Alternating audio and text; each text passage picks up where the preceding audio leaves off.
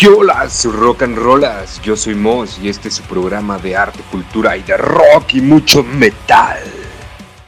Yo soy Moss y yo conozco al Mero Mero, pero en esta ocasión no vamos a hablar del Mero Mero, sino de la historia resumida del rock and roll. ¿Y qué es el rock and roll? Se preguntarán. Pues como todos ya sabemos, es un género de música. De...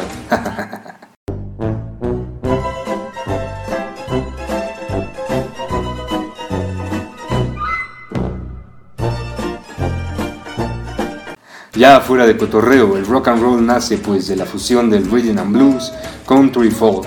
Y se dice que el nombre de rock and roll viene del programa de radio de los años 50 llamado Moon Dog Rock and Roll Party, del conductor Alan Freed, quien también organizaría el primer concierto de rock and roll. Pero muchos se pelean por cuál fue la primera canción de rock que se conoce o inventó, pues hay dos canciones que se pelean ese título. La primera es The Fat Man, grabada en el 49 por Fats Domino.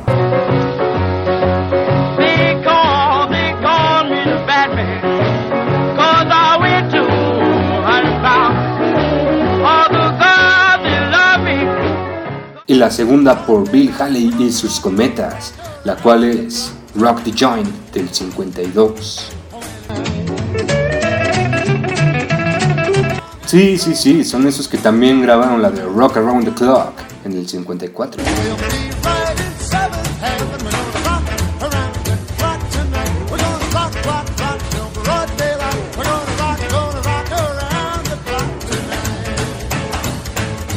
Pero los críticos no se ponen de acuerdo cuál fue la canción y la banda que dio pauta a lo que conocemos como rock and roll, pero sin duda las dos son pilares fundamentales para el género. Pero el rock and roll no solo se quedó en la música, no, no, no, nada de eso, sino que llegó al cine con la película Rebeldes sin Causa y Blackboard Jungle. Estos filmes son los que establecieron, ya sabes, el típico prototipo del chico malo, ya que hablaban de la vida de los adolescentes, ya saben, amor, desamor, rebeldía y también unos del gueto, ¿no? puesto que los primeros músicos fueron afroamericanos que en su juventud vivían circunstancias no tan favorables, Así es como surgen los más grandes exponentes del género. Vamos a nombrar algunos de estos muchachones. Bueno, no tanto. Bueno, sí, pero ya no. Ustedes saben. Como sea, el primero de ellos es Chuck Berry. Sus canciones fueron las primeras que tenían guitarra como instrumento principal y escribía temas de los cuales los adolescentes no se atrevían a hablar. Sí, eso es que comentamos hace un rato. Amor, desamor, pórtate mal, todo esto, aquello, sí, sí, sí, tú haces, yo deshago. Sí, él hacía esas canciones. Y sus rolas más acá mamalonas fueron Roll Over Beethoven del 56 y Johnny Be Good del 58.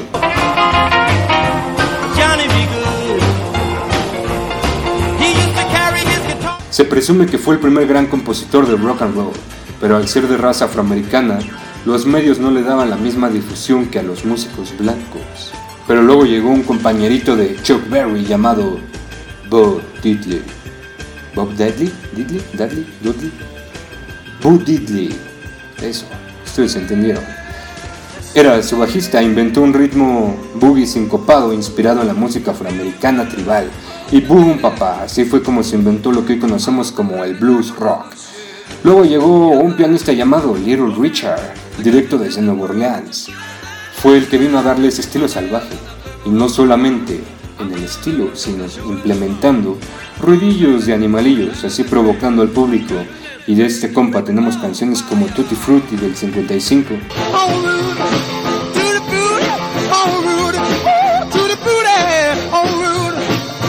Good Golly Miss Molly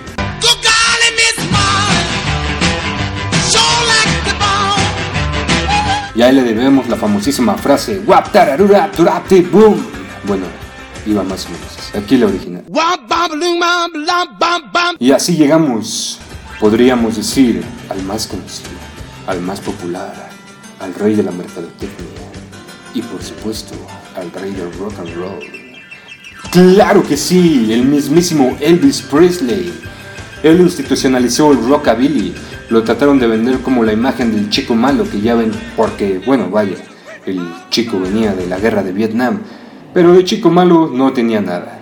Se caracterizó por cantar éxitos afroamericanos como Don't Be Cruel.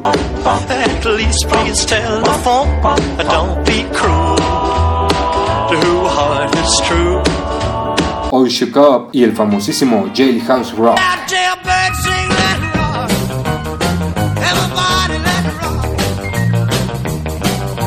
También trajo esas famosísimas melodías italianas donde destacan Love Me Tender y Can't Help Falling in Love.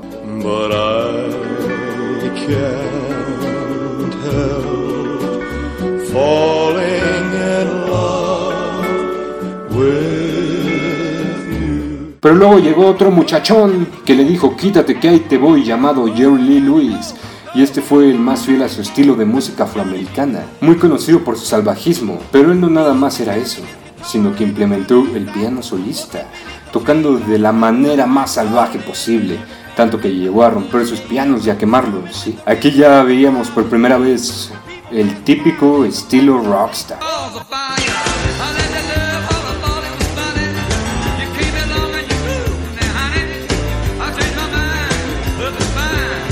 Pero también estaba un chamaco meco llamado Body Holly. No, la verdad no era tan meco. Ahorita veamos por qué.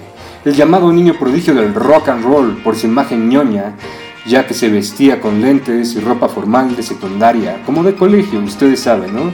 Mm, me recuerda un poco a, a ACDC, ¿no? Con esos trajecitos.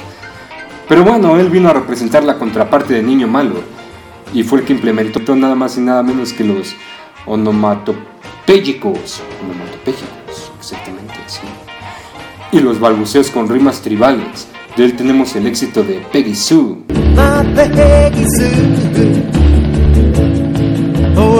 Pero gracias a él debemos la típica alineación de banda de rock, como dos guitarras, batería y bajo. Lamentablemente nos dejó a sus 22 años de edad. Bueno, vamos con una sección de este podcast que es la reseña de un disco acá bien chingón, cortesía de Thor. Así que venga de ahí. Hola, yo soy Tormentor y haré la primera reseña de este podcast. Y qué mejor que empezar que con el primer disco de la banda Morbid Angels lanzado en 1989, denominado Altars of Madness. Morbid Angel es una de las bandas más importantes del death metal y el metal extremo en general por continuar lo que cimentó la banda death en sus dos primeras obras, Scream Bloody Gore y Leprosy, antes de que estos se movieran a la vena del death metal técnico. La banda de Florida ha influenciado a muchísimos grupos que vinieron posteriormente, por eso también la considero una de las más importantes dentro del death metal. La banda fue fundada por Trey Asactot, quien es guitarrista y líder de la misma y el que ha permanecido en todos sus discos. A su lado estuvo Mike Browning como el baterista del grupo. Browning se fue de la banda de una forma bastante peculiar y telenovelesca, yo diría, ya que Asactot le robó la novia y no contento con ello tuvo el descaro de correr a Browning no obstante, hay un EP que se grabó en 1986 llamado Abominations of Desolation, en el cual todavía se puede escuchar a Browning tocar. Prácticamente todas sus contribuciones en el grupo fueron borradas excepto en una sola rueda que también se incluyó en Altars of Madness. Como curiosidad, Abominations of Desolation salió al mercado en 1991, 5 años después de su grabación, ya que la banda no lo considera como un disco de estudio y más bien como un EP. Posteriormente Mike fundó su propia banda que es la enorme banda de nocturnos que tienen su haber varios discos de culto, entre ellos el de Kid, disco que ampliamente recomiendo. Para sustituir a Browning, Asacto reclutó a Pete Sandoval, quien hasta, quien hasta ese momento ya era el baterista de Terrorizer, una banda de grindcore bastante popular. Y para las vocales reclutó a otro Terrorizer, quien es David Vincent. Sumemos de a Richard Brunel, que en paz descanse por cierto, y la formación del primer disco ya estaba completa. Podemos decir que este fue el disco que introdujo al death metal los que ya conocemos como los denominados y clásicos blast beats, ya que hasta en ese momento habían sido usados por bandas de hardcore punk o de grindcore como lo eran Carcass, Diddy Rodan Imbeciles o los propios Terrorizers. Aquí se convirtieron en parte de cómo deberían sonar las bandas para desmarcarse poco a poco del thrash metal. Podemos decir que gracias a Pete Sandoval se introdujeron estos blast beats, ya que él los utilizaba para las presentaciones en vivo de Terrorizer. Altars of Madness fue liberado el 12 de mayo de 1989 por el sello de Combat y Heroic Records. Posteriormente esta última se conocería como una de, las, de los sellos discográficos distintivos del death metal. Este disco se grabó en el mítico Morrison Recording Studios en Tampa, donde también se grabaron discos de culto como lo son Some of the Mutilated de Cannibal Corpse o Cause of Death de Obituary y también trae 10 rolas este discazo de Altars of Madness. Aquí podemos encontrar su material más clásico y qué manera de empezar que con Immortal Rights, una de sus canciones más reconocidas y con un buen punch que atrapa al oyente y lo envuelve en una hora de satanismo cortesía de David Vincent. Es tal vez una de sus canciones más famosas, por así decirlo, pero, y también se distingue porque fue la primera rola no solamente de la banda, sino también en incluir secciones operísticas, ya que durante ciertos momentos, sobre todo en el final, podemos escuchar una sección de orquesta bastante siniestra. Tenemos aquí prácticamente de todo. David Vincent desgarrando su garganta y la impecable técnica de Azaktot Suffocation es una rola sumamente pesada y caótica donde vemos a la banda aún añadir toques ligeramente trash pero muy pequeños, pero a su vez dándole una aura de, oscuridad bastante potente. Aquí ya podemos escuchar muchísimo más de cerca el trabajo de Beat Comando Sandoval, quien es prácticamente el, el que lleva este disco al límite Visions from the Dark Side podemos decir que es una de sus canciones más clásicas y que aún a día de hoy sigue tocándose en los conciertos. Es un gran aporte de identidad del grupo y podemos ver que también incluye varios de los elementos que caracterizarían a la banda durante años posteriores. Un death muy oscuro, bastante bueno y que también trae y que también trae muchos muchos black beat, mucha oscuridad pero la que se lleva las palmas para mí es la siguiente, la cuarta rola. Make of Torment es quizás para mí de las mejores del trabajo, ya que destaca sobre todo el gran trabajo de Pete Sandoval a la hora de aplicar sus clásicos black beat. Sobre todo en la parte donde ya entra el main riff. Uff, una delicia y además las letras demoníacas cortesía de David Vincent y de impecable técnica de Trey Asactos quien no solamente hace riffs potentes, sino unos solos espectaculares. Una rola como pocas y que la mayoría de los fans de death metal deberían aprovechar para escucharla. Lord of All Figures and Plague baja considerablemente la velocidad del disco, pero la contundencia es intachable. Sin duda funciona como un medio tiempo bastante bueno, Capable of Gauss es el único aporte reconocido de Mike Browning dentro del, de Morbid Angel. Esta es la única rola en la que se le acredita como coautor. Es una rola potente, explosiva y con un toque bastante delicioso en el break, ya que no conformes con incluir secciones orquestales en Immortal Right, también lo hacen en esta rola, quien sin duda se lleva las palmas de prácticamente todas las personas que han escuchado este disco. Esta rola también tiene un significado personal muy grande para mí, por ende también se convierte en una de mis favoritas de todo el trabajo. Ya les, ya les explicaré por qué.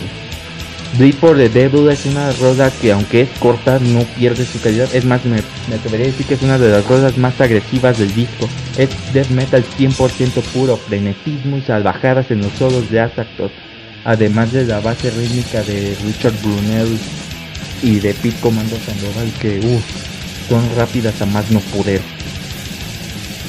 Damnation es un poco más moderada en su velocidad hasta que pasado un minuto volvemos a tener a la banda en su más expresión death metal. Es una roda mucho más juguetona con su riff ya que mezcla tanto técnica como agresividad y la distorsión tan grosera del disco. Esto sin duda marca muy muy mucho al estilo del grupo. Blasphemy es la penúltima rola del disco y vaya forma de empezar con estos blast beats. De hecho, empieza con unos disparos, por así decirlo, y luego de ahí podemos escuchar ese inicio tan brutal, tan genial de Pit Comando Sandoval y unos riffs inhumanos, todos de locura y una letra que realmente enferma. Sobre todo a mí me encanta la parte final, ya que podemos ver a la banda danzar a mil kilómetros por hora sobre tu cadáver. Así de simple, es épico, es épicamente grotesco. El álbum termina en la cumbre con Evil Spell, ya que debo decir que es una de sus rolas más infravaloradas. Es enferma, desquiciada, satánica, con unos solos reverberantes, blast beats rapidísimos, voces sucias. En general, cualquiera de esos elementos que ya no se pueden ver tan nítidamente en las bandas actuales. De hecho, me atrevería a decir que ya no se ven tantísimo estos riffs por las producciones más que nada porque ya son más ultras. Aquí como la, la producción de este disco juega muchísimo con con el satanismo, con la intención que quería dar la banda, por eso es que podemos ver que este disco es muy brutal. Pero bueno, la odisea que nos trajo este disco es inigualable. Estamos en uno de los trabajos primordiales del death metal en general por toda la esencia y aura que transmite es uno de los mejores trabajos del metal ochentero que poco a poco iba evolucionando hasta convertirse en un monstruo y desligarse prácticamente del thrash metal. Aquí tenemos de todo, solos grandiosamente técnicos y malignos, una batería muy sobresaliente, una base rítmica de 10 y voces satánicas con unas letras que rozaban a blasfemia. Cortesía del gran David Vincent hasta en estos momentos. A este trabajo debemos darle un absoluto 10 ya que no hay rellenos en sus, casi 40 minutos de duración. Las canciones van directo al grano y hasta la portada es magnífica y es icónica. Prácticamente ver esas almas en este círculo sobre ese fondo azul cielo es prácticamente simbólico dentro del death metal un trabajo que solo es comparable al Leprosy, al Butcher at the Beard de Cannibal Corpse o al Cause of Death de Obituary o inclusive hasta el de Decide, a su álbum debut Decide. Un trabajo que cualquier persona que esté adentrada al death metal o al metal extremo debe tener en su discoteca, ya sea digital o física. O de perdida haberlo escuchado más de una vez. Y si no lo has escuchado, no sé qué esperas. Es más, no sé ni qué estás. no es cierto. No sé qué esperas. Eh, corre y espántate un, y empápate un rato de la esencia malévola de los de Tampa, Florida. Este es un grandioso debut y un maravilloso testimonio de cómo deben sonar las bandas de death metal. Es un referente en toda regla, tanto así que hasta bandas como Dissection tomaron elementos característicos del, de la banda de Tampa, Florida para incluirlo en su propia esencia sobre todo en el Light of the Storm, of the Light Bane. Ya les dije, un absoluto 10 a este trabajo y es una escucha obligatoria. Ahora les dejo con el talentoso Moss y les deseo una noche 10 cuernos. Chingón tu reseña, Thor. Ya sin más, sigamos con el tema. El rock and roll tuvo tanto éxito que se extendió por todo el mundo, por Europa y por Latinoamérica. Un ejemplo es Rich Valens, el cual era México-americano, con su éxito mundial, La Bamba y Tona.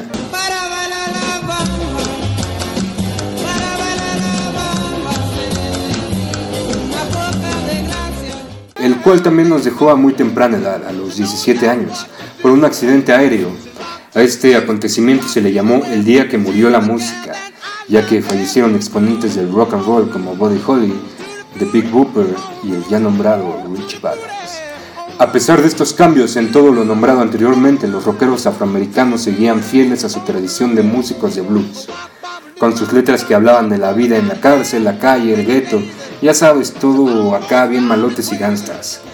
Por supuesto, esto conectaba muy bien con la juventud, siendo así el rock and roll un puente que uniría a la gente blanca y a la gente de color, detonando rebeldía tanto en su vestimenta como en su forma de vida. Por eso muchos pensaban que los rockeros eran mala influencia para los adolescentes, ya que les incitaba a buscar su independencia de identidad, usando el rock and roll como una forma de revolución. A la par ya había llegado el género al viejo continente de la mano de Joey Lee Lewis y Elvis Presley, ya que en Inglaterra la música negra también se hizo popular entre los muchachos de clase media británica. Pero lo de Inglaterra y esas madres, pues lo dejamos para otro programa. Así que ya saben, escúchenme todos los martes. Pues ya, váyanse de aquí. ¿Qué hacen aquí? Ya váyanse. Sáquense. Órale.